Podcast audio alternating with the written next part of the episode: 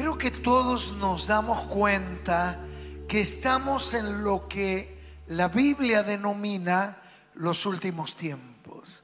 En los últimos tiempos iba a haber señales que se iban a acelerar. La pandemia fue una gran señal.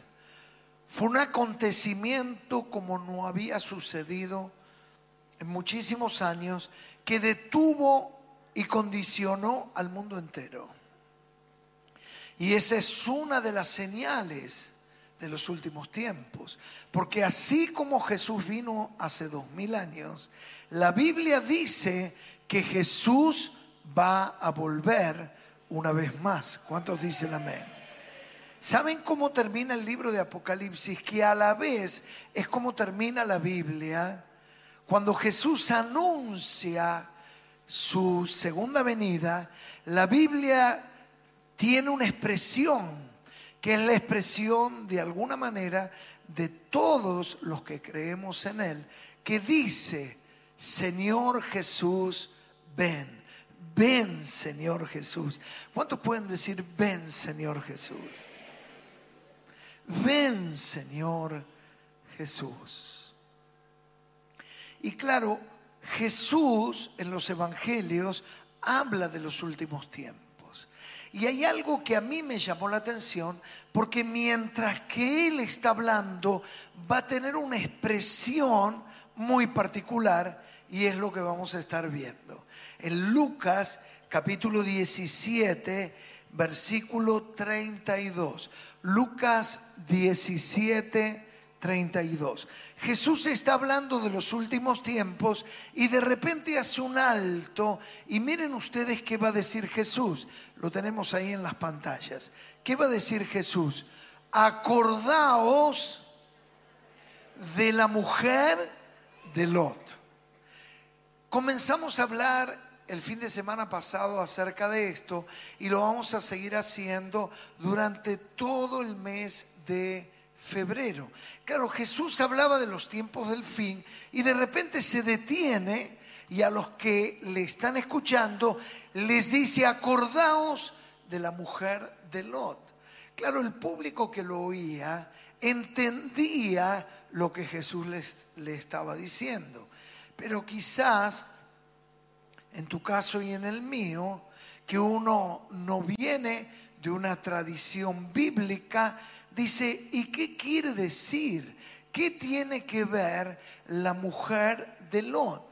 Bueno, te voy a sintetizar un poco la historia, porque Lot era sobrino de Abraham. Abraham es denominado el padre de la fe y fruto de la fe va a ser bendecido por Dios, porque aquellos hombres y mujeres que caminan con fe van a ser bendecidos. ¿Cuántos hombres y mujeres de fe hay acá? Vas a ser bendecido. Decirle a quien tenés a tu lado, vas a ser bendecido. Este año 2024 es un año para caminar en fe y ser bendecido. Abraham fue bendecido. Y no solamente fue bendecido él, sino la bendición fue tal que él empezó a bendecir a los que estaban con él. Y uno de los que estaban con él era su sobrino Lot. Y Abraham fue rico, dice la Biblia, creció en ganado, creció en criados, y esta bendición también le alcanzó a su sobrino Lot. Y llegó un momento que los criados eran tantos que entraron en conflicto los criados de Abraham con los criados de Lot. Y Abraham, para evitar discusiones y peleas, le dice a Lot, hemos crecido, Dios nos ha bendecido, y para mantener nuestras relaciones vamos a hacer una cosa, nos vamos a extender en la tierra y te voy a dar la oportunidad que vos tomes la iniciativa. Y si vos decidís ir para el este, yo voy a ir para el oeste. Y de esta manera nos vamos a evitar un conflicto. Qué sabiduría, ¿no? A veces hay familias que tienen emprendimientos, se denominan familiares, y no se entienden y se llevan a las patadas. Lo mejor que pueden hacer, ¿qué es? Perder un socio, pero ganar el hermano. ¿Sí? Perder un socio, pero ganar al hijo. Y si no pueden ponerse de acuerdo, mejor mantener la familia. Cuando esto no sucede, muchas veces esto genera peleas. Abraham fue un hombre de paz. Abraham fue un pacificador. Quiere decir que el hombre de bendición es un hombre y una mujer de paz, un pacificador. ¿Cuántos dicen amén? Es decir, donde hay una discusión, tenés que llevar paz. ¿Qué tenés que llevar? Paz se dice que cada uno de nosotros llevamos un balde de arena en una mano y un balde de nafta en la otra. La sabiduría de la persona radica en saber qué balde tirar. Si vos ves que la cosa está complicada, hay discusiones, pelean, levantan la voz, no tires el balde de nafta. Si alguien viene y te dice, che, lo voy a agarrar, lo voy a matar, cuando lo encuentre, vos qué tenés que decirle? Ah, llamame y lo agarramos los dos. No, tenés que tirar el balde de arena. Si ves a alguien desanimado, caído, abatido, ahí va el balde de nafta para alentar y entusiasmar. Abraham era un hombre pacificador. Y es entonces que Lot toma la iniciativa y él dice, yo me voy a ir para aquel valle. Y aquel valle se encontraba cerca de la ciudad de Sodoma y de Gomorra, dos ciudades caracterizadas por la maldad extrema de sus habitantes, a tal punto que las dos ciudades terminaron siendo destruidas por la maldad que tenían. Ahora, ¿saben cómo cuenta la historia que cuando Abraham se entera, porque Dios se lo cuenta, la Biblia dice que Abraham era amigo de Dios. ¿No es esto maravilloso? ¿Cuántos quieren ser amigos de Dios? Y los amigos no se ocultan las cosas. Y va a ser entonces Dios que le va a compartir a Abraham acerca del destino de la ciudad de Sodoma y de Gomorra. Y entonces a partir de ahí Abraham va a comenzar a interceder, a orar, a clamar por su sobrino Lot, que estaba en la ciudad que iba a ser destruida. Y como consecuencia de la intercesión y de la oración profunda, Dios va a enviar en respuesta a Abraham a un ángel que va a rescatar a Lot y su familia fines de semanas por delante, vamos a hablar justamente también del poder de la oración de intercesión. Como cuando alguien descubre el poder de la oración y ejerce el poder de la oración, descubre que la oración tiene poder para cambiar historias, para rescatar personas. Por eso, querido papá, mamá, si tu hijo está en las adicciones, no te entregues, no te rindas. Tomate del poder de la oración. Si ves que hay alguien que necesita ser transformado, acudí a los brazos de la oración, porque la oración en el nombre de Jesús puede mucho y obra milagros de transformación vas a ver a tu hijo, a tu hija rescatado por el ángel del Señor. Y entonces la historia que ustedes pueden recrear y leer en detalle en el libro de Génesis, el primer libro de la Biblia, como consecuencia de la oración, Dios va a enviar un ángel y lo va a rescatar a Lot y su familia. El ángel le va a dar una indicación. Cuando ustedes huyan, escapen al monte. El monte debe de ser su destino, pero no miren atrás. Y ellos, imagínense, van corriendo, porque el ángel espera que ellos salgan de la ciudad de Sodoma para ser destruida. Y mientras corren, miran hacia adelante, pero algo pasa en la mujer de Lot que se va a dar vuelta. Y cuando se da vuelta, ¿qué es lo que sucede? Queda petrificada, convertida en qué cosa? Ahí lo tenemos en esta imagen, ¿no? Una estatua hecha de sal. Y nuestro pasaje, acordaos de la mujer de Lot. Está hablando de los tiempos del fin. Sus oyentes entienden la consigna porque conocen la historia, por eso traté de sintetizarla. Es decir, no mires atrás, no mires a lo que dejaste atrás, no mires a Sodoma, no vuelvas hacia la vida anterior. Seguí a Jesús Seguí mirando a Jesús. Cuando las señales acontezcan, cuando los problemas te rodeen, seguí mirando a Jesús. Que nada te distraiga, que nada te confunda, que sigas mirando a Jesucristo. ¿Cuántos pueden decir, yo voy a mirar a Jesús? Yo voy a mirar a Jesús. Pero claro, me impacta muchísimo porque la mujer de Lot se va a convertir en una estatua de sal. ¿Y qué fue lo que hizo que se convirtiera en una estatua de, de, sal? ¿Qué fue lo que hizo? ¿Qué hizo la mujer? Mirar. Por eso yo le puse por título a esta charla el poder de una mirada. Una mirada tiene poder. Yo me acuerdo cuando me convertí, había un coro que decía, una mirada de fe, una mirada, Señor, salvar al pecador. Una mirada de fe. Una mirada al Señor puede salvar al pecador. Es decir, hay un poder en la mirada. Por eso le puse por título El poder de la mirada. Hay muchas expresiones populares que recrean este principio.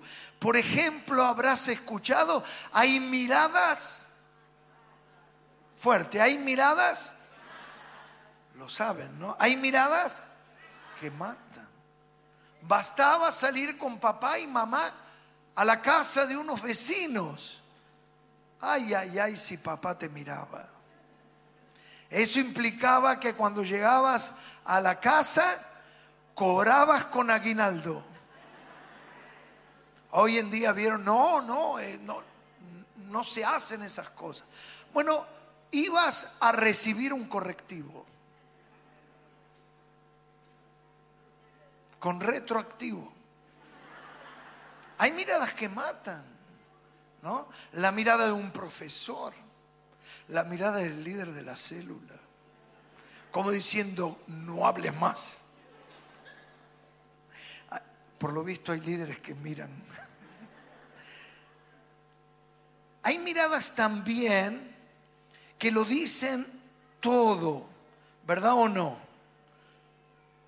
Hay miradas que dicen tanto.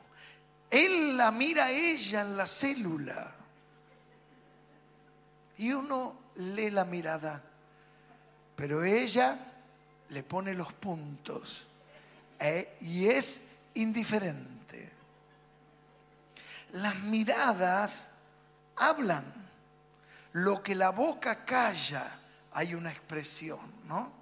A veces uno no, no necesita que la persona diga Nada, para que uno le diga si es un amigo, un compañero de trabajo, un hermano, ¿qué te pasó? No, nada, nada. Decime. ¿Y cómo sabes? La mirada que tenés. Si una persona está triste, está bajoneada, por lo visto refleja mucho de lo que está dentro de nosotros. Y miren, metiéndonos en este tema, en primer lugar, digamos, la mirada expresa la ambición del alma. Y definamos que el término ambición no es un término malo, hay ambiciones necesarias. Lo que sí es incorrecto es la codicia. La codicia es un pecado. Pero en cambio la ambición se entiende como el deseo de, de un progreso, de querer salir adelante, de querer superarme, de estar decidido a no seguir como estoy, a no vivir en la mediocridad, sino que me quiero superar, quiero crecer. Es una ambición sana. Por eso decimos que la ambición es el motor que nos empuja a la búsqueda de nuestro futuro. La ambición nos empuja a salir adelante y poder progresar. La ambición nos alienta a no conformarnos donde nos encontramos. Es por eso que la mirada de muchos revela, por ejemplo, que no tienen ambición. Una persona entregada, una persona sin destino, es una persona sin ambición. Es decir, que hay una ambición correcta. La mirada es la que conquista el futuro. Otra vez, la mirada es la que conquista el futuro. La persona que alcanza objetivos en la vida, antes de ser materializados, primero los ve. Tiene una imagen de sí mismo. Y luego va detrás de ese sueño pero primero lo ve. Se ve completando un estudio, se ve conformando su hogar, se ve teniendo su auto propio, se ve teniendo su casa propia. ¿Cuántos testimonios hemos escuchado de hombres y de mujeres de fe? ¿Cuántos hombres y mujeres de fe hay acá? Que sin un peso entraron a una agencia de autos y se sentaron y hablaron con el vendedor como que fueran multimillonarios y no tenían un peso. Pero se sentaron en el vehículo y lo miraron. Y esa mirada habla de un destino, habla de un lugar donde van a ir. Y al tiempo, fruto de la constancia, de su fe, de la bendición de Dios, vieron materializado lo que antes había sido una mirada. ¿A cuántos le pasó algo similar? ¿Verdad o no? Que luego con esfuerzo, con dedicación, con fe pudieron ver la materialización del sueño. La mirada es la que conquista el futuro, otra vez digamos. La mirada es la que conquista el futuro. Es decir, si no hay mirada, ¿qué es lo que la persona no tiene? No tiene futuro. Y hay personas que no tienen futuro en su vida porque no tienen mirada. Es tan determinante observar a una persona. Si camina con la mirada, como se suele decir, cabizbaja, mirando hacia el piso, está demostrando una actitud de abatimiento, de derrota, de entrega, de resignación. Pero qué distinto es cuando alguien va con su frente erguida, mirando hacia lo alto.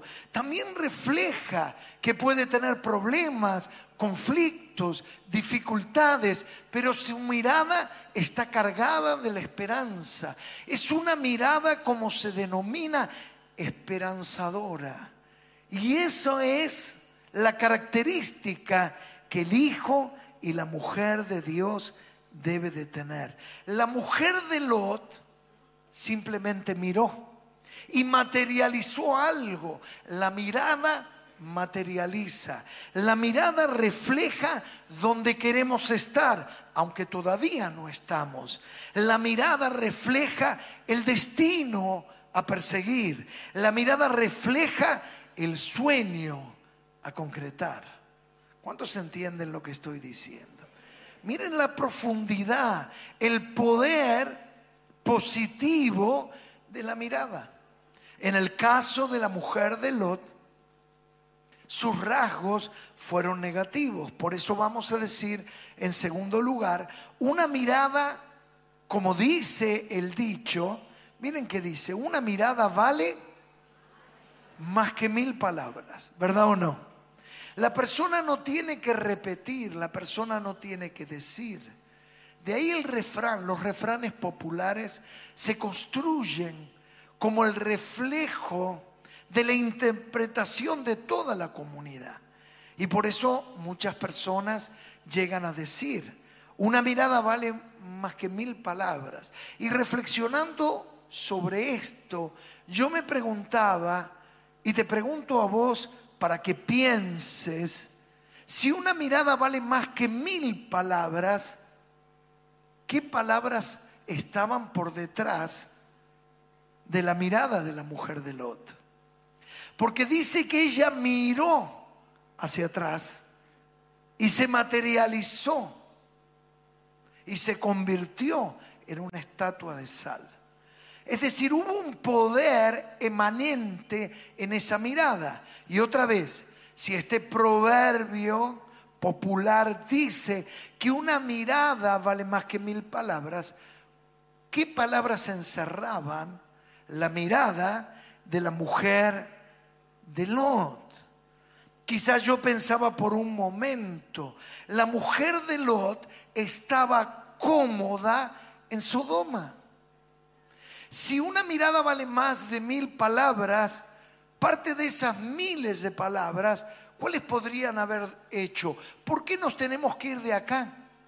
Si estamos tan bien. Esta es la gente con la que compartimos. Nos sentimos tan a gustos en un verdadero placer. Esto es un verdadero disfrute, vivir en Sodoma. Y vos me estás arrancando de este lugar. ¿Por qué me tengo que ir de este lugar? Y claro, naturalmente, al salir Lot, toda su familia tenía que salir con Lot. Pero por lo visto, en las palabras que no dijo, pero en la mirada que sí marcó, era una mirada que hablaba. La mujer estaba cómoda en Sodoma y Gomorra. Qué tremenda reflexión, ¿no? ¿Cómo explicar esto? Juan capítulo 3, versículo 19, dice la palabra del Evangelio. Y esta es, ¿cómo dice? La condenación que la luz vino al mundo, Jesús vino al mundo. Y los hombres, ¿qué le pasó a los hombres? Amaron más que las tinieblas que la luz. Es decir, esto es una opción, que haya gente que diga, yo no quiero saber nada con Jesús, yo amo más otra cosa. La mujer de Lot, por lo visto, amaba más Sodoma que la propuesta del ángel de subir a la cumbre del monte y sigue diciendo, amaron más las tinieblas que la luz porque sus obras como eran. Claro, es decir, vivía en la maldad, amaba la maldad y no quería vivir en otro estado. Y sigue diciendo la palabra, porque todo aquel que hace lo malo, ¿qué sigue diciendo? Aborrece la luz y no viene a la luz para qué? para que sus malas obras no sean reprendidas. Lo que descubrí es que la vida es una guerra de amores y terminará ganando la guerra aquello a lo cual más ames en tu vida. Amamos a Jesús. Y cuando uno conoce a Jesús, Jesús es todo mi amor. ¿Cuántos dicen amén a esto? ¿Verdad o no? Pero luego la vida se empieza a estabilizar y muchas de las oscuridades y problemas y dificultades se empiezan a alejar. La gloria de Dios, la presencia de Dios, el toque de Dios, los milagros de Dios alejan el mal de mi vida y mi vida se empieza a estabilizar. Y de repente sin darme cuenta, otros amores que amores son intereses, empiezan a surgir y sin darnos cuenta, empiezan a competir con aquel que era mi único amor. Y algo le pasó a la mujer de Lot, porque ella por lo visto amaba Sodoma. Y observen esto porque acá pone un énfasis esta historia, que la salvación es personal, que llega un punto que yo nada puedo hacer. Lot indudablemente alentó a su familia, acompañó a su familia, pero hay decisiones que son personales. Siempre digo, uno puede llevar un caballo a tomar agua, pero no lo puede obligar en la orilla del río. Hay momentos que las decisiones son personales y la palabra te alienta y te exhorta y te estimula y te motiva, pero luego cuando salimos de acá son nuestras decisiones, las de cada uno de manera personal. Lo que esto también nos revela que la oración tiene poder. ¿Cuántos dicen amén a esto? La oración tiene poder. Y la oración tuvo poder para sacar, oigan bien, a la mujer de Lot de Sodoma. Pero lo que no pudo hacer la oración es sacar a Sodoma del corazón de la mujer. Es decir, Dios va a preparar las circunstancias. Dios la sacó a la mujer. Pero solo la mujer podía sacar a Sodoma de su corazón.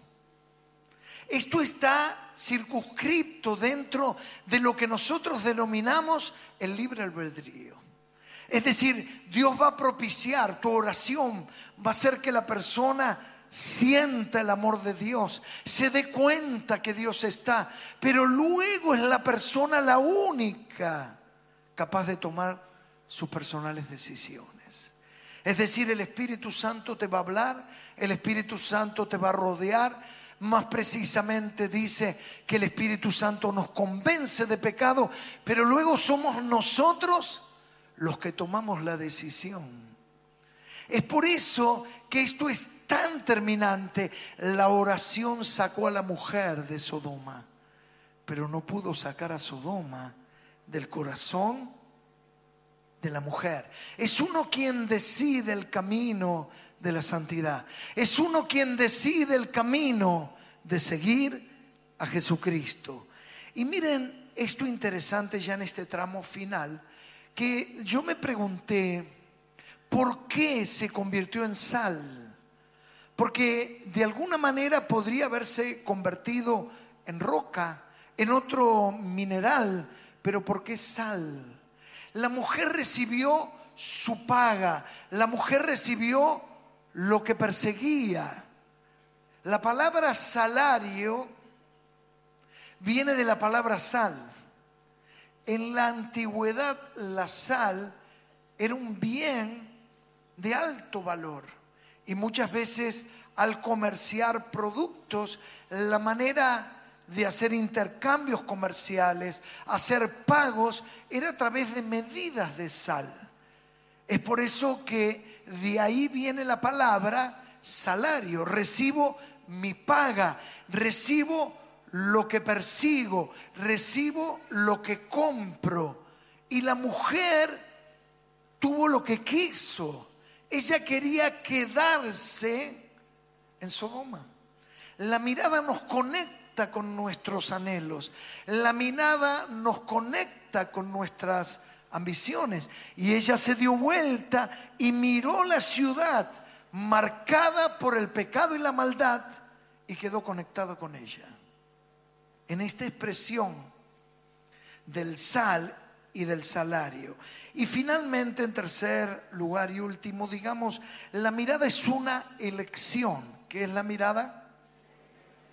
Claro, cuando uno focaliza, cuando uno mira, de alguna manera elige. Y de la misma manera al elegir que miro, estoy dejando de mirar otras cosas. Es decir, que la mirada es una elección excluyente. Porque yo dejo de mirar algo para poder comenzar a mirar otra cosa. La mirada es una elección excluyente. Y mirar a Jesús es una mirada excluyente excluye el pecado, excluye mi manera antigua de vivir, deja de lado muchas cosas para concentrarme en un solo objetivo, en una sola meta, en un solo anhelo de mi corazón, en un solo deseo que se llama Jesucristo. Hebreos 12, 2, miren ustedes qué dice. Dice, puestos los ojos, ¿cómo dice? En Jesús, el autor y consumador de la fe. Quiere decir entonces que la mirada es una ambición que nos conecta con lo que va a venir. Es la arista positiva que nos permite no quedarme como estoy. He llevado una vida difícil, una vida complicada. Vengo de un pasado difícil, pero no me resigno, me levanto. Levanto mi mirada y me conecto con un futuro que el Señor me ayudará para que lo pueda conquistar. En la mirada que se conecta con los ojos del Salvador. En la mirada que hace una elección excluyente y que toma la decisión irreversible de no vuelta atrás, de mirar a Jesús, de quererlo a Jesús, de seguir a Jesús. ¿Será que hay alguien que está dispuesto a tomar esta decisión, esta elección excluyente de decir solo Jesús, solo Él? Yo lo quiero Jesús.